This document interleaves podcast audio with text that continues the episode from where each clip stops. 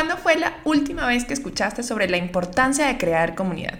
Estoy segura que no fue hace mucho y que incluso puedes estar pensando, oh no, ya van a empezar otra vez con lo mismo. Bueno, hoy te traigo acciones que debes sí o sí realizar para crear comunidad. Y no, no solo se trata de crear contenidos. ¡Comenzamos! Cuando hablamos de tu marca, negocio o proyecto, todo cuenta. Aquí conocerás algunos de los puntos clave para crear una experiencia de marca completa desde la definición de promesa hasta medios para lograr más ventas. Platicaremos de miles de temas que seguro te interesarán. Acompáñanos en un diálogo breve, casual y divertido, pero que nos tomamos muy en serio. Te damos la bienvenida a tu podcast. Todo cuenta. Es normal, y es lo más común, creer que con hacer contenido de valor basta para crear comunidad. Pero la realidad es que hay una serie de acciones que debemos de hacer para que nuestra cuenta tenga una mayor interacción con nuestros seguidores. Para poder posicionarte debes de reunir a tu propio tribu. Es decir, un grupo de personas que te consideren un referente y que te consideren dentro de su top of mind. Es decir, cuando hablen sobre ese tema que buscas destacarte, que tu nombre aparezca entre los primeros. Por ello, en este episodio te traigo algunas acciones que debes de hacer para crear comunidad y las he dividido en diferentes subtemas, por así decirlo. Lo primero es la importancia de interactuar con tu comunidad. Esta es una acción estratégica que se divide en diferentes acciones para tu poder cumplir con este check.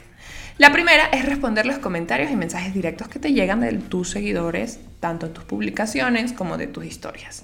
Segundo, deja comentarios significativos en al menos tres cuentas que tienen a tu posible cliente ideal.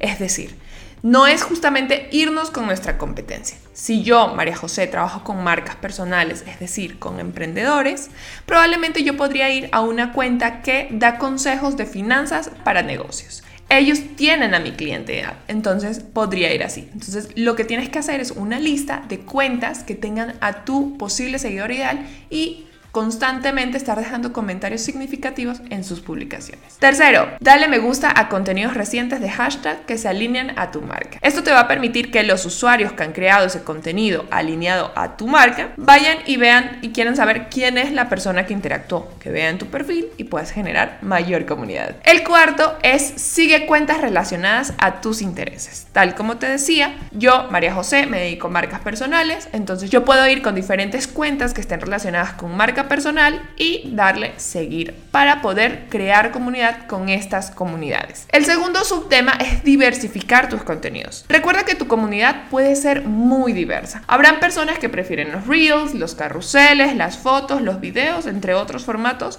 que pueden ser sus favoritos. Por ello, es indispensable que tú diversifiques tus contenidos para que todas las personas que te siguen se sientan atraídos por tu contenido. Y el tercer subtema es trabajar en tu posicionamiento.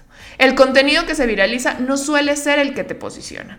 Y es por esto que tu estrategia de contenidos debe incluir ambos tipos de contenidos, posicionamiento y viralización. María José, ¿Cómo? Normalmente las personas, como buscan viralizarse, solamente están creando reels con tips rápidos que solucionen cosas rápidas. Pero probablemente tu producto o tu servicio resuelve más problemas que los que solamente estás publicando a través de reels o formatos que buscan viralizarte. Por ello, es indispensable que dentro de tu estrategia de contenidos también tengas muchos contenidos relacionados y que abonen a tu posicionamiento, es decir, a que te busquen como un referente. Recuerda, no es solo decir que sabes, sino demostrar que sabes. Y de seguro, debes de estar pensando, o sea, no solo debo de crear contenido, sino que también debo hacer todo esto. Y la respuesta es sí. Pero no te preocupes, que la idea de este episodio es dejarte también recomendaciones para definir prioridades y optimizar tu tiempo. Así que, hay tres puntos. El primero es que si estás iniciando, dedique el 50% de tiempo a crear contenido y el otro 50% a interactuar en comunidades activas. ¿Por qué es el 50-50 si vas iniciando? Así como nosotros vamos a trabajar con las comunidades activas para que vayan a nuestro perfil, es indispensable que haya contenido de valor que los atraiga y que quieran quedarse en tu perfil y ser parte de tu comunidad. Por ello, es importante que si vas iniciando, dediques un 50-50%. Si tienes una comunidad mediana, es decir, ya tienes un tiempo a través de las redes sociales, sociales, ya tienes una comunidad,